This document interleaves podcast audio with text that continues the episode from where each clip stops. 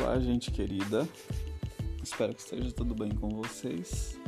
E vamos para mais um podcast. Hoje eu queria falar sobre viver com intensidade. Talvez esse áudio vai ficar um pouquinho longo, mas vamos lá falar sobre isso.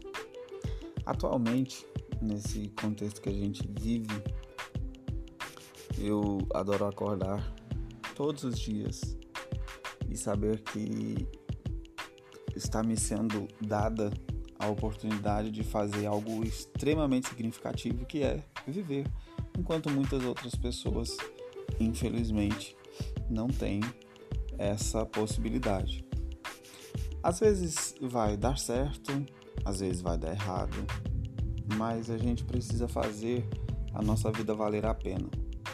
É triste ver muita gente talentosa que ficam esperando as oportunidades passarem diante delas sem fazer nada para realizar uh, aquilo que é o objetivo da sua, do seu coração, da sua existência.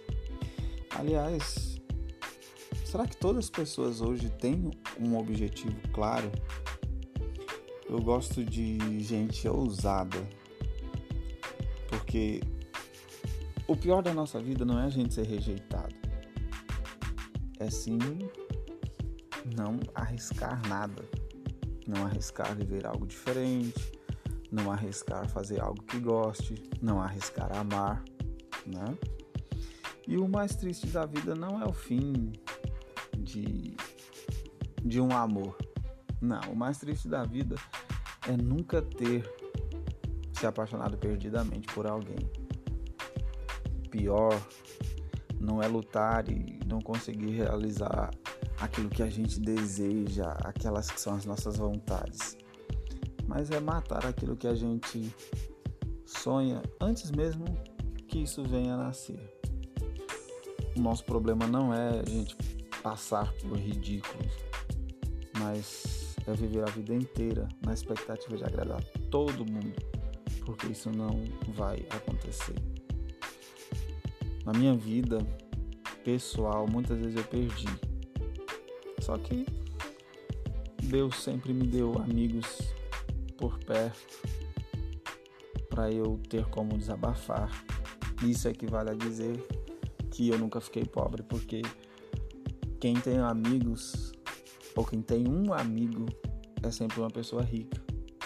E quanto mais a gente vive, mas a gente vai constatar que isso é verdade, que isso não é apenas um clichê. Nós precisamos sim é, nos cercar de bons amigos.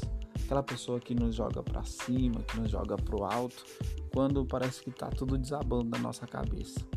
E a gente precisa valorizar essas pessoas, a gente precisa valorizar os momentos que a gente passa junto com elas. Todos os dias em todos os momentos. Tem uma frase que diz que amigo não é estar, amigo é ser. E eu considero isso muito, porque eu tenho amigos que não estão presentes, mas tenho amigos que são presentes na minha vida. Até mais.